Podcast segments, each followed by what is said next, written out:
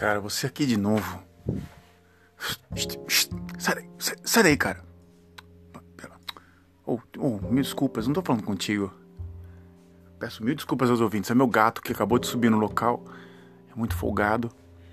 E eu tô aqui é, tentando educá-lo de uma forma que não. É, uma forma normal, assim, tipo, cai fora daqui, cara, sabe? Às vezes as pessoas falam assim, ah, você reage é, com os animais da mesma forma que você reage com as pessoas. Olha, eu não sei. Eu trato muito bem meus gatos, mas de repente ele sobe num local que não pode, eu dou um berro com ele. Falo, ó, oh, cai fora daí, rapaz. Né? Eu, não, eu devo fazer isso com minhas filhas. Eu faço isso com minhas filhas, mas eu não faço. A, tá, de quanta honestidade, né, cara? Cacete, que merda. Ninguém. Eu, às vezes, às vezes eu fico, começa o, o delírios aqui, eu começo a falar um monte de coisa de mim mesmo, abro o coração e eu lembro muito no passado assim de que quando eu abri o coração já tinha pessoas com um punhal na mão, uma faca só mirando assim para acertar no meio dele. E esse é o meu grande defeito. Segundo um professor meu chamado Naut Escapers, eu tenho um podcast falando sobre ele. Falava que eu era muito coração aberto. Isso é uma cagada, mas tem pessoas que falam que são coração aberto e morrem em paz, e outras pessoas que são coração fechado, que morrem toda fodida e depois resolve falar as coisas justo nos últimos minutos de morrer e aí já era. Se você tá aqui nesse 1 minuto e 45 segundos, olá. Meu nome é Frederico Ilek é, e eu vou começar aqui um podcast chamado Delírios. Qual vai ser o delírio de hoje? O delírio de hoje é uma coisa que é um, são lembranças de 32 anos de Brasil. Foi o tempo que eu morei aí. Que eu morei no Brasil. Cara, como era chato ser alto. É foda. Agora eu tô lembrando disso sim. como era, como era complicado ser alto, cara. Era foda porque hum, é, tem, tinha muito problema, cara, pra te falar a verdade. Tem pessoas que falam assim, ah, a estatura média do brasileiro é 1,60m, 65 A estatura média do holandês, onde eu a Holanda onde eu moro, né, é de 1,81m.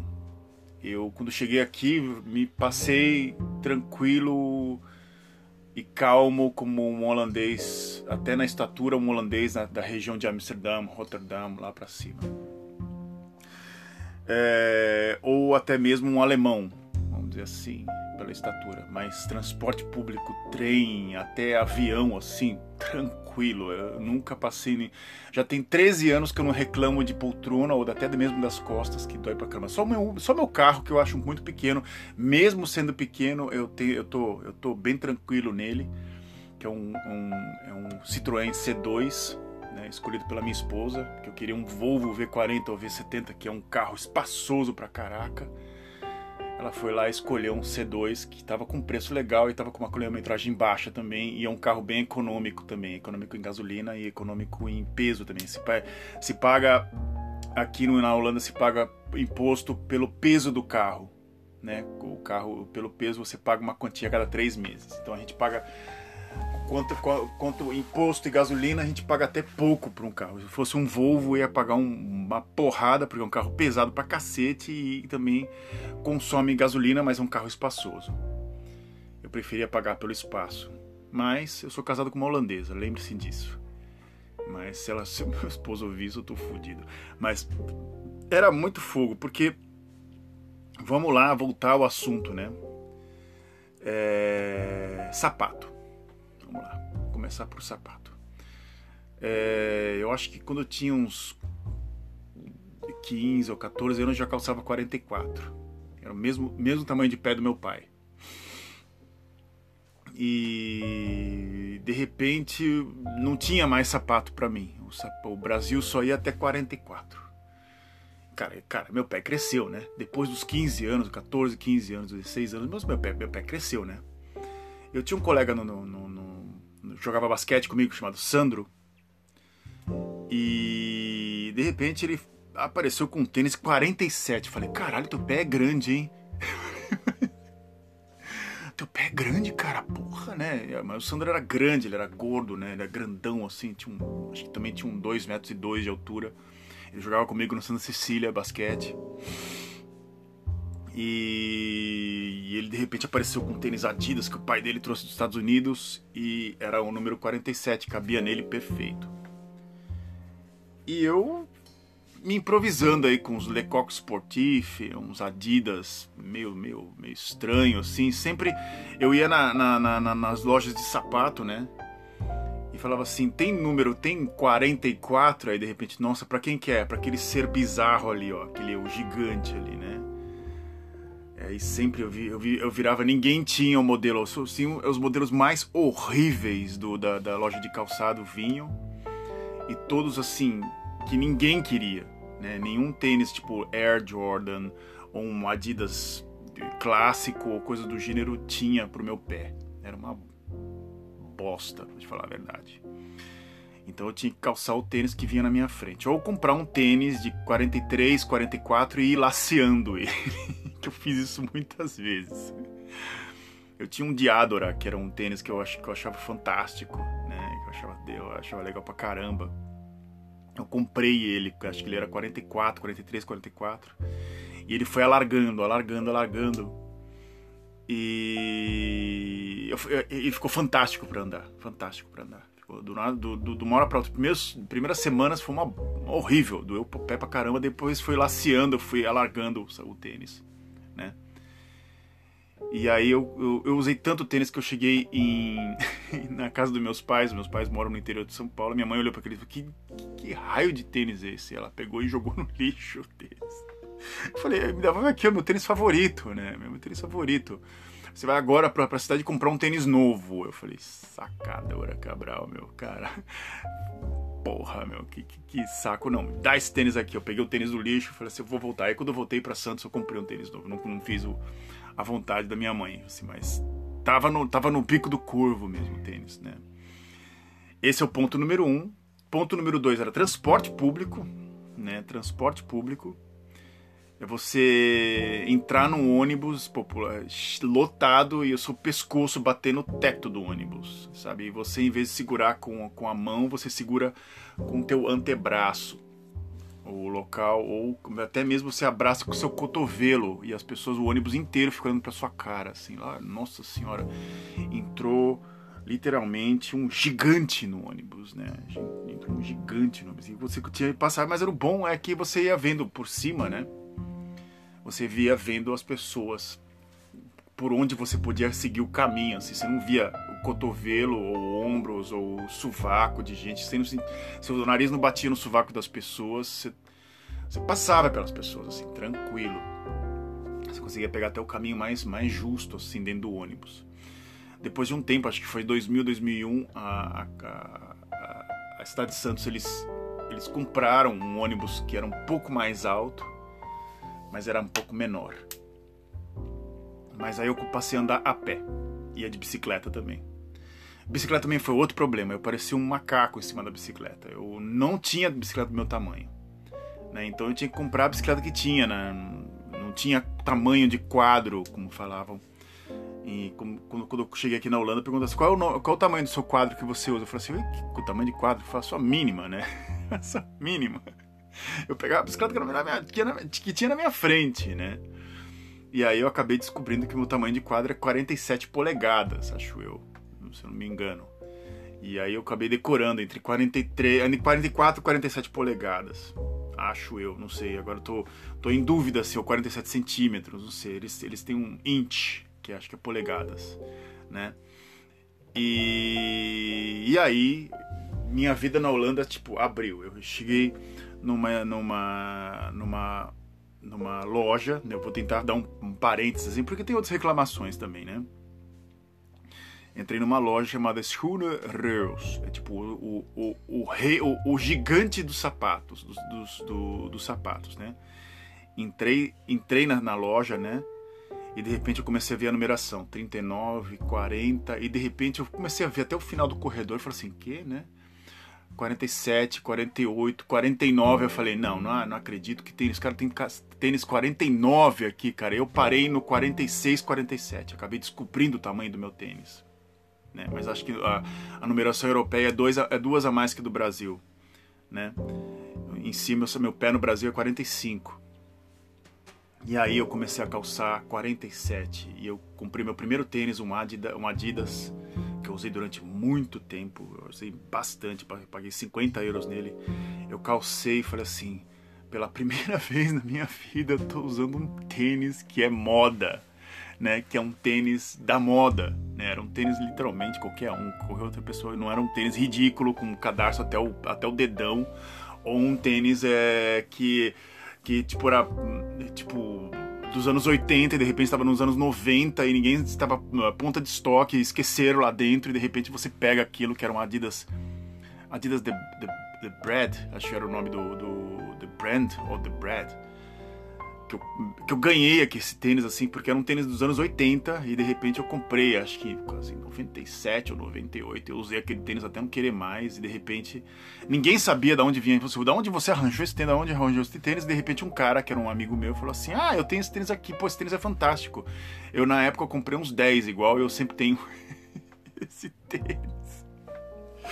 Acho que foi a primeira vez que eu falei assim, pô, é, filho, pela primeira vez eu me, não me senti tão isolado assim, né? Era, era, era uma coisa muito louca. E também a, a estatura no meio da, da, multidão. Um colega meu, foi um cara até muito simpático comigo, falou assim: Olha, é... se você tiver numa multidão, é... se você tiver numa multidão, lembre-se, cara, porque você vai, se você for jornalista ou coisa do gênero, você vai conseguir é, entrevistar a pessoa com bração lá, enfiar. Eu falei, nunca pensei nesse assunto, nunca pensei nisso, né? Em conseguir botar a mão, coisa, ou concerto também, né? É, shows assim, até hoje passo esse, esse, esse apuro. De repente, é, eu tava num concerto, de repente eu entro na frente da pessoa, a pessoa não vê absolutamente nada, porque minhas costas, ela, ela, eu tenho umas costas muito largas, né, cara? Então, sobe uma parede na sua frente assim e a pessoa não vê porra nenhuma, né? Eu, eu me sinto constrangido. Geralmente em concertos, shows ou coisa do gênero, eu sempre, sempre, sempre, sempre, sempre sento no fundo. Até na escola também, eu sentava ou no canto, na, na lateral esquerda ou direita, ou no fundo. Né? No fundo eu não prestava atenção em nada, porque sempre tinha, tinha a turma do fundão, os caras que zoavam pra caralho, não queria saber de nada. E eu não conseguia prestar atenção, então eu sentava sempre na lateral é, esquerda ou direita da classe, assim. Nunca perto da porta, porque eu sempre me distraía perto da porta, né? Então eu sentava ou numa, numa ponta ou numa outra ponta. Na outra ponta era um pouco melhor, porque eu conseguia eu conseguia prestar atenção no professor, mas era era fato raro, vamos dizer assim, era um fato muito raro. É... Eu consegui, assim, eu... ah, teve uma época, é, é, prestar atenção na, na, na, classe porque sempre tinha coisas que me distraíam. Eu não podia sentar no ângulo da porta e eu não podia, eu não podia, eu não podia sentar é, direcionado à janela, da, janela direcionada à rua. Né? Tinha que ter uma árvore, alguma coisa assim que eu não prestava atenção absolutamente nada. Eu prestava atenção só no professor, né? Então eu comecei a sentar não no meio da classe, mas eu entrava, eu sentava assim, não um pouco, algumas carteiras um pouco mais para frente, não pro, pro lado da rua e nem pro lado da entrada da classe, assim, eu conseguia pegar um ângulo no qual eu conseguia me concentrar na aula. Isso foi na faculdade que eu fiz isso, para você ter uma base, demorou muito tempo, eu tinha 27 anos, né? Mas ali eu tava afim de realmente aprender. Os outros anos eu tava afim de realmente zoar para cá. Zoar não, não tava afim de nada também, pra falar a verdade. Bem, e vamos dizer assim, é, a estatura, né? Então, para hora de arranjar namorada ou coisa do gênero, ou até mesmo aquelas brincadeiras, ah, como é que tá a temperatura aí? Sabe aquelas coisas bem estúpidas mesmo, né? Aquela e era, era mega irritante, era mega irritante, né? É... Jogando basquete, eu não era um cara muito rápido, muito ágil por causa da minha literalmente eu cresci, do, eu cresci num, num, entre, entre 13 até quase 17, 18 anos de idade. Eu cresci muito, então a minha agilidade não, não, não colaborava muito, era um cara um pouco. É, não, eu tinha que treinar minha coordenação motora, até hoje eu tenho alguns problemas, assim, quando eu vou pegar alguma coisa, ou cai a coisa da minha mão do nada, assim, né? Então, quando você vai jogar basquete, você tem que pensar muito rápido, né? Além do que eu também tinha um treinador muito ruim também, para te falar a verdade, assim, que não sabia me colocar numa posição certa. Minha posição era de ala, ele me colocava como pivô, porque eu tinha cara de pivô, e não eu jogava como um ala, mas eu tinha cara de pivô. E era um técnico horrível, eu só fui, só fui saber disso quando eu fui jogar um, um, uma partida amadora em Rio Preto. E de repente o cara falou assim: Nossa, cara, você tem uns vícios assim, você não tá na posição certa. Ele falou assim: Como é que você sabe disso, né? Eu perguntei para mim mesmo: é, Você tá completamente equivocado, você tá jogando errado, né? Quem é o teu treinador? Eu falei assim: É o Bebeto. Eu falei na época, né? O Bebeto era o cara do nome do treinador. O cara falou assim: Cara, Bebeto, aquele cara que treinou a seleção brasileira na década de 70, ou coisa do gênero, assim, um, um, um sujeitinho, um, um, baixinho, assim, foi ala, e etc, etc. Eu falei assim, esse cara é horrível. Aí numa, numa partida amadora o cara conseguiu me direcionar, e eu joguei com o Gerson, isso foi legal, da seleção brasileira, um dos meus ídolos, assim, eram dois caras que eu gostava bastante, era o Oscar e o Gerson e o Pipoca também, eram três caras. Eu, é, é, Guerrinha, Oscar, Marcel, é, Pipoca e Gerson. Eram, era, o Guerrinha era o armador, o Oscar e o, e o Marcel eram os dois alas, o esquerdo e direita, e o Pipoca e o Gerson eram os pivôs, né? E eu joguei com o Gerson, cara. Pô, foi, foi legal pra caralho. O Gerson me ensinou a, a a enterrar. Isso, isso foi o, o, o, dia da minha vida, cara. O Gerson até faleceu, infelizmente. Foi um cara que eu joguei uma vez só. Ele me deu umas dicas como usar cotovelo, como usar a perna, qual a perna que você usa para impulso, para impulso, para para pular. Eu falei, a ah, perna direita. Ele falou assim, então você tem que jogar o seu corpo para frente, não para, é, não, você tem que jogar o seu corpo para trás, não para frente. Você não é o Michael Jordan, ele falou para mim. Você tá na FIBA, cara. Ou seja, se você for, for, virar profissional, você vai jogar pela FIBA e não pela NBA. A NBA era um mundo completamente à parte. O cara, o cara me deu uma aula assim, um dia inteiro do, com, com, com o Gerson e com esse outro cara que também ele é um, era também um um ex-profissional, né? Ele jogava partidas amadoras, foi onde eu mais aprendi a jogar basquete né? E ali mudou assim completamente o rumo eu como jogador assim, mas depois de uns anos eu parei depois, né? Se tivesse dado um ritmo e pegado mais Gersons e esse outro cara que eu me lembro o nome dele, eu teria continuado, claro que eu teria continuado, mas foi assim, nesse dia a gente arregaçou no jogo, né? Eles me pegaram para jogar e eu, e eu até dei uma enterrada assim no, no, no, na, na, partida, né? A bola sobrou para mim, eu sozinho o pau, enterrei o ginásio inteiro, o pessoal, os amadores, né? Vibraram assim, falei, caralho, nunca, né? Aconteceu isso, né? E, eu, e num outro, não, numa outra partida, eu, eu, o cara fez uma ponte aérea comigo. Ele, pá, foi, foi em São José do Rio Preto, assim, foi uh, meus dois ápices como jogador e foi o amador, o profissional, o semi-profissional e o profissional não teve, não teve tantas glórias assim, foi mais problema num, num problema literalmente com o técnico que eu acabei de falar. Mas vamos lá. No basquete foi. Eu conseguia usar minha altura só depois que eu, que eu conversei com outros caras. O Gerson era muito mais alto que eu. O Gerson tinha 2 metros e 5 ou mais. É, era um cara muito magro e muito forte também. Era, tinha uma habilidade muito, muito, muito, muito, muito, é, muito grande. O cara foi campeão pan-americano contra os Estados Unidos do David Robinson, né? Ele, ele jogou nessa, nessa partida. E para mim, assim, o meu ápice como jogador de basquete foi ter conhecido o Gerson. Sem sombra de dúvida. E roupa também. Roupa, para finalizar o podcast de roupa também. É... Depois de um tempo, né, eu comecei a escolher minhas próprias roupas, mas é sempre era aquela coisa, meu filho é grande eu tenho que ter roupa especial. Eu falei, vai se fuder, né? Pra, pra, pra falar a verdade. Eu, eu, não faço isso com minhas filhas, graças a Deus. Eu faço elas escolherem o que elas querem. Elas escolhem, elas fazem o meu. Elas não são bizarras, elas não são. Elas não são é, nenhum tipo de anomalia ou coisa do gênero. Elas têm um, lá o, o jeito delas. E elas escolhem, elas moldam o gosto delas. Não sou eu que moldo o gosto delas. Então, isso faz com que a pessoa cresça e ela consiga ter uma perspectiva de quem ela é mesmo e não ninguém precisa falar para ela quem ela é, né? Esse que é o ponto. Mas em mim, por, por ser alto, né, e um cara e ter até um, até um pouco desengonçado porque eu cresci demais, eu caía à toa, quebrava, eu, eu, eu era um, eu era pesado, né? Então eu quebrava muito o muito braço, muita perna, muito quebrava osso à toa.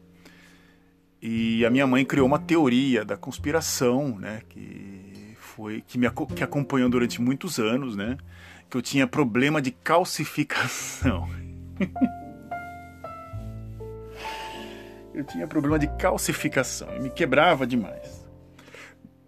Ela me levou no médico ortopedista, marcou hora e uma série de coisas. Aí o médico pegou, olhou para mim e falou assim: olhou no meu olho, ele falou assim: Eu vou falar uma coisa bem séria para você, você não tem problema nenhum. Ele falou para mim: Absolutamente nenhum. Você está vendo isso aqui, minha senhora? Pegou meu ombro assim, de ponta a ponta, assim, do ombro direito e esquerdo, pegou as duas mãos dele assim, apertou. Esse, esse garoto tem ombros largos. Esse, esse garoto vai ser um gigante, ele vai ser muito grande. E ele cai, ele se quebra porque ele é grande. Você só a única coisa é que ele tem que ter um pouco mais de cuidado, né? Só isso. Minha mãe foi embora super frustrada porque a teoria dela não, não, não se confabulou e ali mostrou. Isso foi. Eu tinha acho que 13 ou 14 anos de idade. E. e depois de um tempo, literalmente, eu, eu tenho 1,98m e eu peso. Eu, eu deveria pesar 98 quilos, eu tô pesando 106, 107. Eu tô um pouco acima do meu peso. Mas é, alguns falam assim, ah, músculo também pesa, viu? Então, eu, como eu trabalho com uma parte muito física, né, atualmente, assim como eu, eu, eu ganho muito mais massa, ganho muito mais massa muscular. Então, mesmo que eu coma pouco, eu tenho ainda sou pesado ainda, tenho muito, eu tenho, eu tenho peso, eu tenho muita massa muscular também. E é isso. E na Holanda as coisas mudaram, as coisas assim, como o povo daqui tem 1,81m de 80, 81 de, de, de, média, né? O transporte público tudo abriu a minha cabeça. Então o carro é grande, carro eu entro, eu consigo entrar completamente tranquilo dentro dele. Eu tomei um susto uns dias atrás, assim, para terminar o podcast, né? Antes que eu me estique demais. Eu tinha uma ex-namorada que tinha um carro, um Ford K. Ela tinha um Ford K a gente, ela me vinha me buscar, né, em casa. E eu, eu entrava no banco de passageiro, era horrível, horrível. Meu joelho ficava batendo no porta-luvas, né? Eu não conseguia nem ir pro, nem para esquerda nem para direita, era uma bosta, né? E quando a gente se separou, eu dei graças a Deus porque eu poderia estar tá andando em outro carro. Né? Eu poderia ter comprado um carro na época. É, vamos, vamos e venha, vamos, vamos seguir mais. Eu falei, caraca, finalmente eu não preciso ficar andando naquela caralho daquele carro pequeno, né? Falar, falar a verdade, né? E a, a, a, as saídas eram muito agradáveis, isso é verdade. O carro era pequeno. Então a única coisa que ficou entre trauma entre nós dois foi o Ford K dela, porque o resto foi legal pra caraca, pra te falar a verdade. É, o Ford Ka era, era, era, o pesadelo. Acho que foi até um, um dos motivos da nossa separação. Acho que não foi, não foi, não. Não foi. É... eu até perdi. Ah, é, e eu tenho. Eu tava indo pro trabalho a pé, né? E. Olá, Caroline. Olá, Caroline. Olá. Olá.